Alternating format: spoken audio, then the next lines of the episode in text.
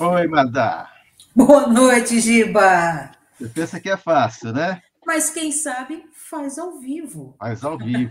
Madá, hoje eu quero até, já que está assim, todo diferente, eu quero, antes de você começar, é. dar as boas noites para as pessoas que estão aqui, antes, né? Que aguardaram aí 10 minutos, né? Então, assim, ó, a Fábia Elmur, tá? Certo? Acho que pronunciei certo. correto, né? Fábia Elmur. Elmur. Ah. O grande Irã Hudson, direto de Melbourne, na Austrália, pontualíssimo, sempre aqui com a gente. Sim. O nosso pai do ano, Cristiano, que estará depois aqui presente conversando com a gente, mas né, no meio do programa. A Ivone Correia, que está. A Ivone, pessoa ilustríssima, hein? depois eu explico quem é a Ivone. Ótimo, legal. Bem-vinda, Ivone. O André Gasparini, dando um uma grande boa noite. amigo, trabalhamos juntos. Isso. E aí a Solange Fonseca. Psicoterapeuta. A, a Natalice.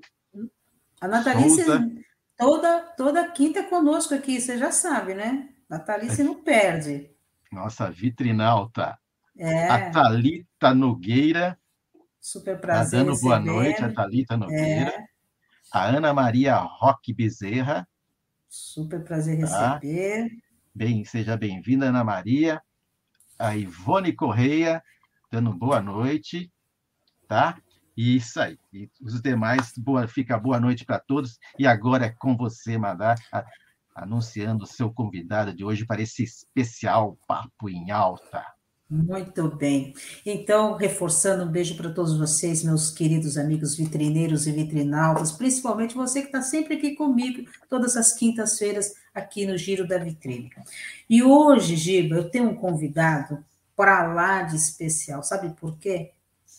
Sabe quando a amizade de uma família, não estou falando nem eu com ele, mas uma amizade de uma família, a gente já não sabe mais se é só amizade, se é já família porque a gente, né, sabe, crescemos juntos praticamente, parede com parede, e eu ensinei tanta coisa para aquele menino, e o menino depois me ensina muitas coisas, né? Tem dois ensinamentos aqui que depois É mútuo, são né? coisas que é mútuo, né?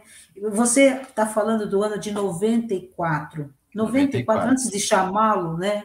Antes de chamá-lo, em 94 eu sofri um acidente de carro. E todo mundo, eu bati o carro, né? Eu estava andando e o poste atravessou a minha frente. Você acredita nisso? E aí todo mundo ia me visitar. E poste falava- malvado. Poste malvado. Poste todo mundo ia malvado. me visitar e falava: ah, você nunca mais vai dirigir, ah, não sei o que, aquelas coisas de gente, sabe?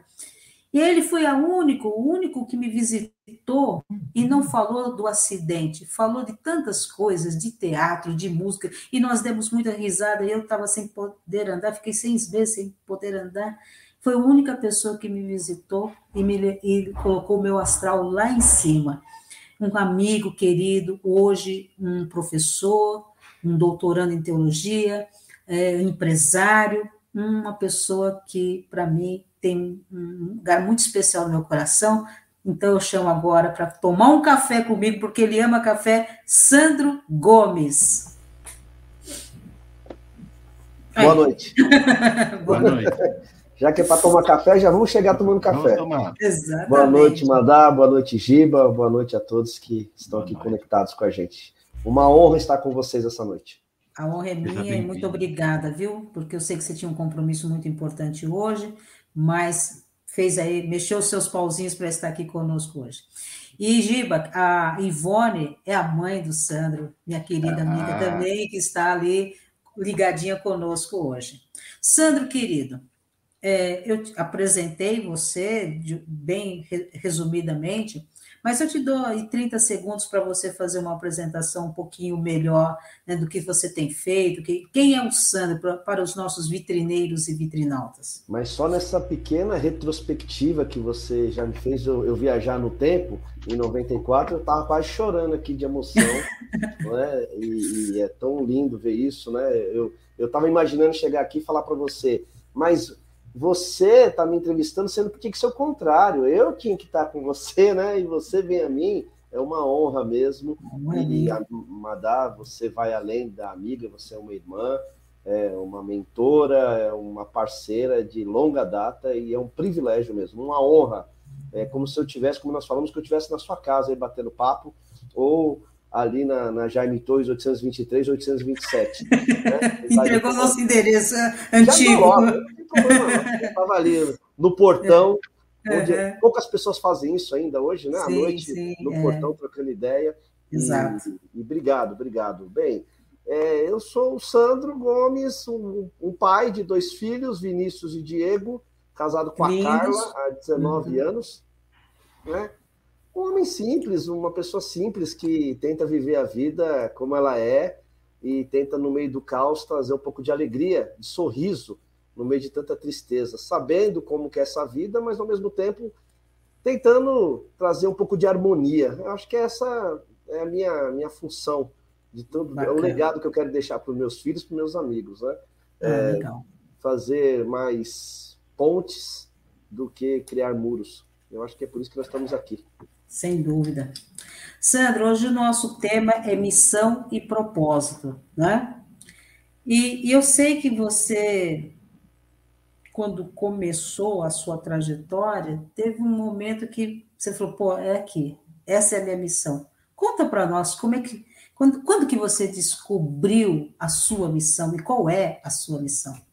Ixi, vamos tentar ser enfim, eu, eu venho de um berço é, cristão, né?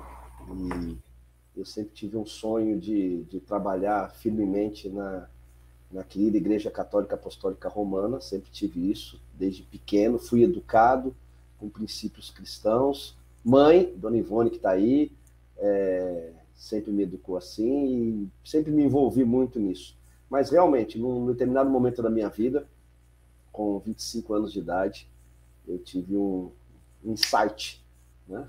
Um, algo bem transcendente que fez toda a diferença, né? mudou tudo, tudo meu, pens meu pensamento, o que nós chamamos do grego de metanoia, uma mudança radical na minha mente e no meu coração, que a partir daquilo fez eu ampliar a minha visão sobre mundo, ampliar a minha visão sobre valores como família, Deus e amigos, e por meio dessa dessa experiência transcendente, Madá Giba, eu e amigos, eu tomei uma decisão muito séria na minha vida, né? Eu, eu, entendi da parte de Deus claramente que eu tinha que parar de viver do meu jeito, né? Aquilo que a gente sempre aprendeu desde pequeno, né? É, Pai nosso que estás no céu, mas a gente falava de uma forma, seja feita a tua vontade, desde que seja a minha também, na prática. E eu tentei, na minha pequenez, na minha limitação, fazer a vontade dele e aí eu tive que ser extremamente radical com essa com essa com esse propósito que ele colocou no meu coração. E a partir daquilo eu radicalizei mesmo e, e segui um caminho é, bem difícil confesso a você no início mas que hoje eu vejo os frutos daquilo que foi proposto no meu coração. Então é, eu entendo hoje, Madá, daquele que aconteceu comigo há praticamente 23 anos atrás, eu estou com 48 hoje, que eu tento nessa, nesse legado, nessa missão que Deus me deu, sair do campo da comparação e da competição e entrar no campo da cooperação e da comunhão e assim quebrando esses paradigmas que, que às vezes separa as amizades, separa as religiões, tentar fazer essa é, aquilo que nós chamamos de hipodigma, o que nos une. Uhum. É, então é, é, essa essa é a minha missão, é, é, trazer, fazer, ter um diálogo, ter amizades naquilo que nos une e não no que nos separa. Então foi basicamente foi esse o caminho. E eu acho bem bacana quando você fala isso, né? Porque é tão difícil, né? É, quando a gente. Eu até fiz uma chamada do programa, falei assim, calma aí, a gente não vai falar de religião, porque as pessoas têm um certo medo quando a gente aprofunda, porque por falta do conhecimento, por falta da comunhão, por falta da união, porque nós podemos cada um seguir o seu caminho e todos nós temos comunhão e união, não é isso? É, eu, eu, entendo assim, ó, é, alguém já disse, né, um autor desconhecido, alguém já disse que pouca ciência nos afasta de Deus, muita ciência nos aproxima de Deus. Eu digo que é, pouca teologia nos afasta e nos fazem, nos fazemos, nos fazemos religiosos. Agora, muita teologia nos fazemos espirituais. E nessa uhum. espiritualidade a gente consegue dialogar com o diferente, com o plural. Uhum. Então é, é, só estudar um pouco mais que a gente vai ver que Deus formou e criou todos nós. Sim, sem divisões. Sem divisões. Divisão é nós que criamos. Exatamente. Sandro, até para que todo mundo fique na mesma página, né? Porque tem muita gente já nos assistindo aqui, nos, nos acompanhando eu, eu te perguntei sua missão, e, e, o nosso tema é missão e propósito, né? Existe uma linha tênue, mas é, é diferente, né? Missão é uma coisa, propósito é outra. Explica para o pessoal a diferença entre missão e propósito. A, a missão tem muito a ver com aquilo é, do ir, tem a ver com aquilo do, do, do ter a, aquela convicção né, interna, tem a ver mais com a questão também da sua da sua mentalidade, daquelas convicções que no decorrer da sua vida vai sendo construído e você tem que ir. O propósito é realmente a linha tênue, porque é o objetivo. É? Você tem uma missão na vida, fazer o bem para as pessoas. E como? Como você vai fazer? Como vai ser esse propósito? Então você vai agindo de uma forma que você vai respeitando, é, é, gerando respeito e confiança, que são os dois passos que, que você constrói isso. Então, de uma forma muito simples mesmo, sem, sem pegar o. Na nossa época, Giba, o Aurélio, né? Não tem mais isso, é o Google. Sem pegar é. o Google e definir lá significado de propósito, lá, objetivo. Significado de missão é aquilo que está no seu coração, aquilo que você vai e você faz com prazer, não com medo, não com culpa e muito menos por barganha, com medo de alguma entidade que vai te castigar. Mas é que você faz aquilo que faz o bem, né? É, é, mais ou menos esse caminho. Só um parênteses aqui, que se entrou a mãe, entrou a irmã também. Carolina Correia. Quem foi a irmã? Ah, Carolina, meu Deus do céu. Carol, um beijo para você, querida. Carol foi minha secretária, foi uma, olha, marcou minha vida, viu, Carol? E se eu, e se eu não falar que a Ana, a Ana que vocês falaram aí apareceu, a Ana é sensacional. A Ana é a minha diaco-presidente da equipe diaconal lá da igreja.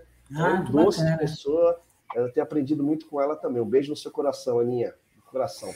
Então, muito legal. só para retomar, eu penso nisso. Propósito como objetivo, como meta de vida, aquilo que nós entendemos, precisamos fazer. E tem que ser é, de uma certa forma, um pouco mais pragmático. Né? Uhum. Você não pode ficar desviando o foco, não. Você tem que, é, tem que ter um esforço para que aquilo aconteça. E a missão é aquilo que, que arde, né? Arde. Olha, eu estou falando com vocês, mas eu fico vendo os comentários. Larga os comentários que depois a gente vai lá. Já a mulher já entrou aí também. Minha Carla mulher Trevisan. Arde muito, sou pecador. Né? Minha linda e querida esposa está aí, Carlinha, é. de longa data, é. companheiríssima. Que é então, sensacional é, também. Eu vou por esse caminho, tá, Madade? Sobre missão, uhum. eu estou sendo muito simples para a gente trabalhar um pouco mais. Uhum. Ô, ô, Sandro, anteriormente, um pouquinho, uma fala sua anterior, né? Que, que você estava realmente explicando sobre missão e propósito. Eu lembrei que um dia nós estávamos conversando, estava até dentro, no, seu carro, e você estava falando de ministério, né? De, de, das pessoas é, e se identificarem com, com algo que lhe dá prazer dentro do ministério e seguir. E aí você estava contando a história de um rapaz e que ele estava muito focado só, que é tipo o meu primeiro amor, né? Quer fazer tudo dentro da igreja. E aí você falou para ele assim, isso me marcou, eu acho que, e até uso muito isso hoje, né, essa frase, né? Você falou assim, olha, o conselho que você deu para ele, assim, começa primeiro dentro da sua casa não é? Não sei se você se lembra disso. Começa lembro, nesse... lembro. Eu acho que isso é muito importante. Eu queria até que você aprofundasse isso, porque eu acho que isso tem muito a ver com missão e propósito, que às vezes as pessoas confundem, né? Quer fazer, quer se entregar tanto e esquece que é algo bem maior, mais complexo. É que, é que as religiões, como, como um todo, ela tem um sistema que quem não conhece e entra se apaixona de uma forma até exagerada. Isso em todas, não é? É natural, ela é envolvente, ela é atraente, ela tem suas programações, ela tem o seu fluxo, e você fica encantado, porque você vai ouvindo experiências de um, de outro, e esses e todos que chegam lá na minha comunidade de fé e falam: "Ah, eu quero largar o emprego, eu quero não sei o quê, eu quero me dedicar, eu quero", eu falei: "Pode parar tudo, pode parar". Eu falei assim: "Como que você é dentro de casa? Se você não é casado, o que que seus pais falam de você?" Começa a melhorar aí a questão do respeito, a questão da educação. Começa. O que, que você estudou o quê? Que você é formado em quê? Ah, eu quero fazer teologia. Não, faz uma formação primeiro. Administração, economia, psicologia. Estuda um pouco, né? Como eu disse, vai estudar, vai se aprofundar, procura uma profissão, não entra nessa seara simplesmente pela emoção, porque paixão, vocês sabem disso, é passageira, né? Uhum. É gostoso. É muito gostoso. Mas não dá para ficar comendo todo dia bolo de chocolate com chantilly ou com uma cereja todo dia. Você tem que almoçar, você tem que comer uma salada. É mais saudável. Você pode uma hora ou outra comer. Então, religião para mim é sobremesa, é aquela paixão, aquela coisa, aquela guloseima, que a pessoa fica assim, extasiada, e ela, ela sai de um domingo e já quer ir no outro domingo, daí, se puder, fica de segunda a segunda. E ela foge do campo da realidade isso vira doen é doença. É, fica doença, fica vi é um vício. Então eu sempre falo para as pessoas: para, para, vamos, tá, tamo junto, calma, né? Tem muito tempo ainda, nós todos ainda somos jovens e tem muita tem muita coisa para acontecer. Então é, é, é, frustrante porque algumas pessoas não entendem e vão atrás realmente. Eu digo que na, numa comunidade de fé, ou quando vão conversar comigo, existem alguns grupos dentro dessa comunidade, como todas elas. Existem aqueles que querem se tornar membros e querem caminhar com você, existem os simpatizantes, que vão uma hora ou outra, e existem os usuários. O usuário é aquele que só vai lá para sentir aquele êxtase e depois, se ele não tem aquilo que ele recebe, ele não é nem. Ele é um cliente, né? Ele só vem para usufruir, só para absorver. E a gente, tudo bem, só que você não não pode dar muita expectativa para uma pessoa dessa, mandar Giba e colegas, porque isso faz mal para a saúde da pessoa. E aí vem a questão da exploração. Quem sabe trabalhar nessa dinâmica, explora milhares. Explora. Ah, sim, isso aí é. Uhum, a religião uhum. é, uma porteira aberta para exploração, né? Uhum. Então é, a gente trabalha muito com isso. Você quer ser o quê quando crescer? Lembra quem falava isso pra gente? Quer ser o quê quando crescer? Espiritualmente também.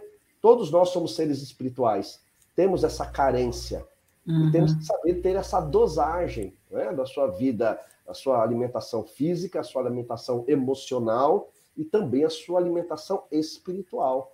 Nas devidas uhum. proporções, é, comendo bem, equilibradamente, vive muito bem. Eu acho que é muito legal quando você fala isso, para que as pessoas possam até raciocinar sobre essa questão, né? Do quanto a gente tem que ter os pés no chão para que a gente não fique né, meio paranoico quando se fala em religião. A Fábia Elmur tem uma pergunta para você, Sandro. Ela diz assim, ó, Sandro, depois que você teve o um insight, foi fácil ou você sentiu que as pessoas desconfiavam? Pergunto isso porque as pessoas não estão acostumadas com atitudes desinteressadas e ao mesmo tempo de apoio. Bacana essa pergunta da Fábio, hein? Show, show. Obrigado, Fábio, pela pergunta. É, primeiro, não foi fácil. Não foi fácil porque eu também entrei na questão da alienação, tá, Fábio? Eu, no, no primeiro ano que eu tive esse insight, eu achei que estava todo mundo errado e só eu estava certo. Então, a gente entra nessa doença. Graças ao nosso querido e bom Deus, eu tive mentores, pessoas que me colocaram com 25 anos de idade, assim, na terra e não muito no céu, né? Porque a gente acha que isso, a terra virou céu. Então, porque a experiência, a transcendência faz isso com a gente. Então, eu tive que ter um, um tempo de maturação. Eu confesso a você, Fábio, que foi por volta de uns três anos até voltar Depois, né? à normalidade. É, com 28, que eu já estava mais tranquilo, eu poderia mais dialogar com as pessoas. Antes não era um diálogo, era um monólogo. Né? O processo de mudança ele faz com que tudo que você fez no primeiro momento está tudo errado e tudo que você está tendo naquele momento está tudo certo. Isso é radical, né? Até demais. Isso, aí, eu me tornei um religioso. Eu era um religioso e no primeiro momento eu me tornei um religioso. E foi difícil desmistificar isso, me desintoxicar da religiosidade. É um processo lento. E eu tive que experimentar isso, é, como diz aí, na carne, né? E perdi muitos amigos, depois recuperei eles. Tá aqui uma. Você era chato, né? Você ficou é, chato, né? Chato pra caramba, né? Eu costumo dizer que no meio, aqui no, no Giba, no meio evangélico, diz que no meio muçulmano tem o xiita, né? E no meio evangélico, que no meu caso, evangélico, tem o chaato. Eu era um chaato, né? Tinha o xiita e o chaato. Mas depois eu tive outra conversão e entrei no campo da espiritualidade. Hoje, é. acredito que estou mais tranquilo, mais equilibrado. Não é só no campo da religião. É verdade. Política também. É verdade. Política também. É verdade, é verdade. E você teve agora, recentemente, fazendo uma viagem, eu diria, missionária, sim ou não?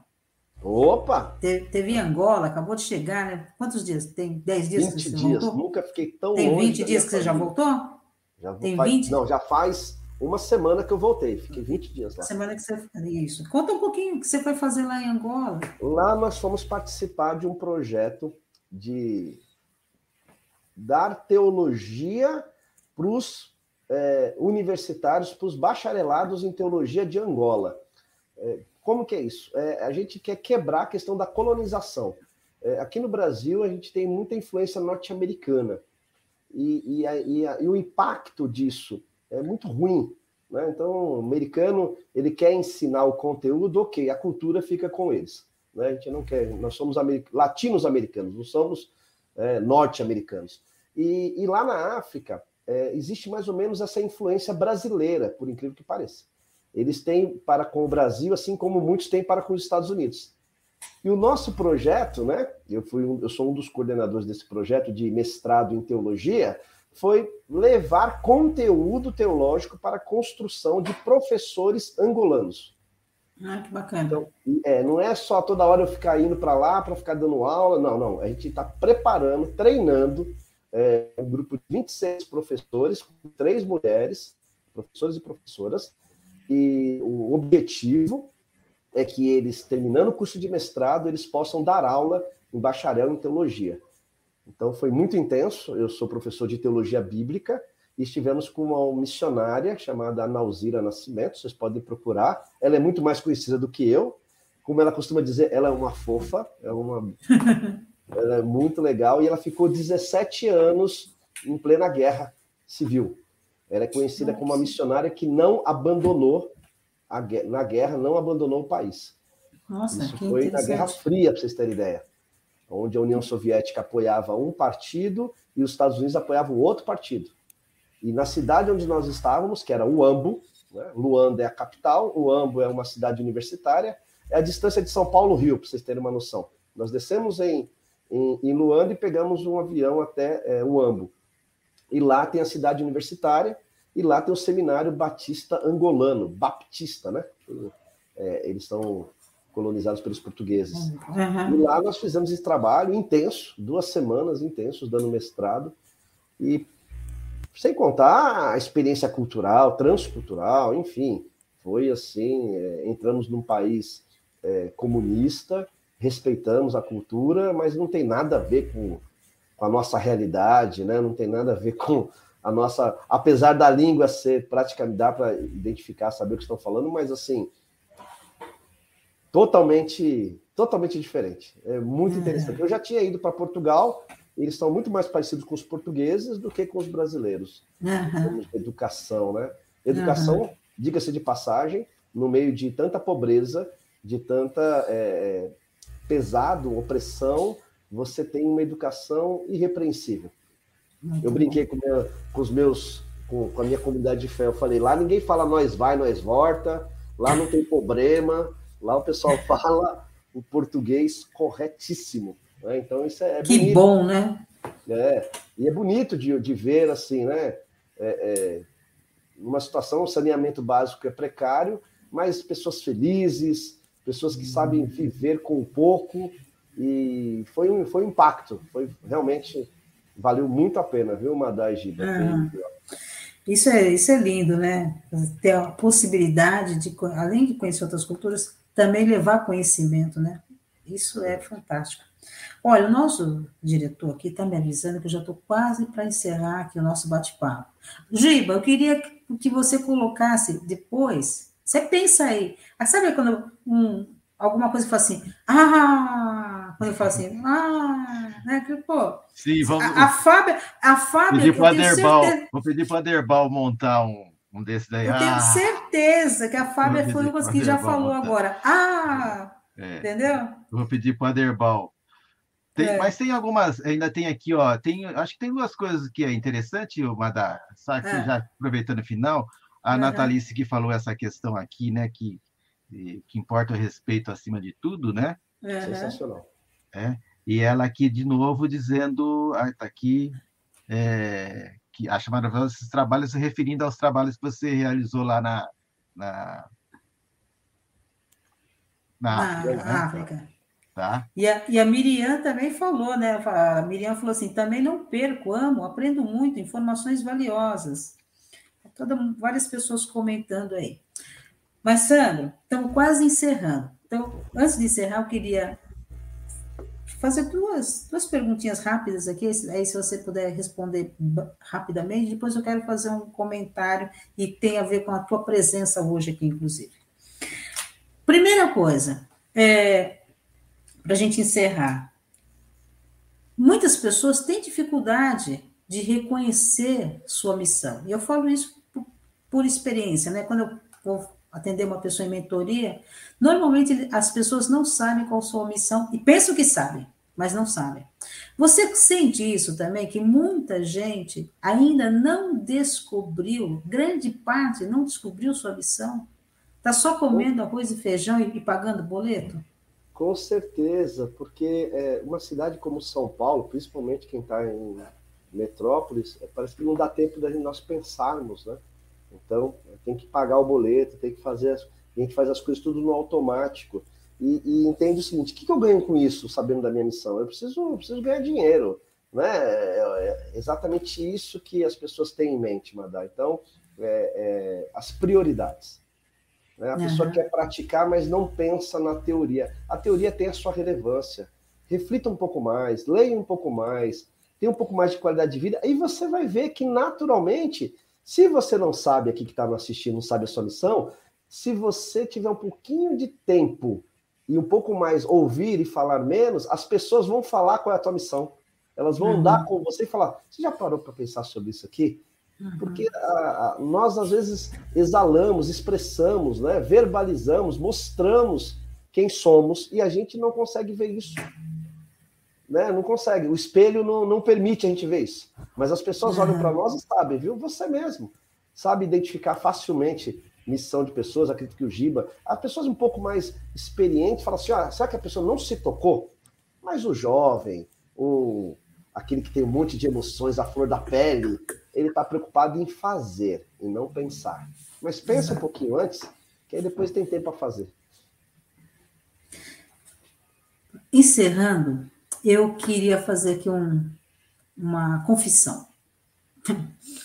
Eu, às vezes, eu, eu, eu, sou uma pessoa que eu, eu ensino muitas pessoas não deixarem para amanhã o que precisa ser feito, né?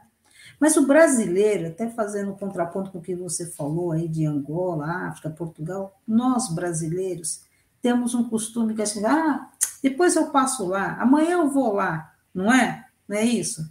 O brasileiro tem muito, e às vezes não cumpre essa palavra. E eu tinha, porque ele faleceu há pouco, um grande amigo, e eu falo assim, poxa, eu preciso ir lá, preciso ir lá, preciso ir lá. E aí, de repente, chegou no meu WhatsApp, falando que ele tinha morrido falando já até da, né, do velório, tudo. Quando eu vi a foto, eu levei um, um choque. E eu poderia ir, porque teve uma missa de corpo presente, eu poderia ir à missa. Eu falei, eu não vou. Porque o que eu tinha que fazer eu não fiz, que era em vida. E essa pessoa que você acha que já sabe de quem eu estou falando, também foi um mestre para você, como foi um mestre para mim. Então, eu queria dedicar o programa de hoje ao Frei Lúcio, um Frei que nos ensinou muito, né, Alessandro? Sim, então, a minha mensagem para todos que estão nos ouvindo, não deixe de visitar as pessoas que você tem, sente no coração que precisa visitar. Vai lá, visita, manda mensagem, liga, se faz presente porque é em vida que a gente diz que ama, não é? Eu queria que você encerrasse falando ah, um pouquinho dele, porque você, você também aprendeu. Isso, né? É, aprendi é. com ele, e eu, eu, obrigado por esse espaço mais uma vez, Giba, agradecendo a vocês todos o carinho, o respeito, que um privilégio, me senti honrado de estar com vocês, mas esse Frei que a Madá falou, eu estudei tanto com ele, ele deu tanta oportunidade, consegui estudar com o bispo, um menino de 18 anos, ele investiu, ele dava passe de ônibus. Não sei se vocês sabem o que é passe de ônibus, alguns sabem. CMTC, não sei se vocês sabem, que é via, Viação São José. Então, era um menino de 18 anos que existia isso na minha época, né? E, e ele falou assim para mim: Você nunca saiu da igreja. Você nunca saiu da igreja. Nós preparamos você para os batistas. Então, eu te respeito como sacerdote também. Então, isso eu guardei no meu coração e ele sempre me respeitou e eu sempre o respeitei quando eu assumi o ministério, eu fui lá e falou assim: vamos bater um papo agora. E ele me respeitou como igual. Isso é um. fica no meu coração e eu sei que ele está num lugar muito especial. Com toda certeza. Não dúvida disso. E, e, como eu aprendi com você, como aprendi com o Frei Lúcio e todas aquelas pessoas que passaram pela minha vida. É, saibam, hoje a gente fala tanto de mentoria, de coaching, sempre tivemos. Sim. Sempre tivemos, só não tinha o nome, a nomenclatura. É, eu, eu, até, eu até pretensiosamente diria que eu fui só uma das primeiras coaches suas, né? Isso, não tenho nem dúvida. E, e, hoje você é meu, não tenho dúvida também, né? Eu aprendo muito com você, você sabe disso. É um menino de 13, 14 anos atrevido, né? Que é, aprendeu muito, levando porrada na vida, mas aprendemos, aprendemos é, sim, estamos aqui. Vivos da Silva. O que eu falo para você que está assistindo a gente e ficou esse período e só fechando a minha fala é, tenha no teu coração uma palavra que faz toda a diferença na vida de qualquer um de nós, chamada gratidão.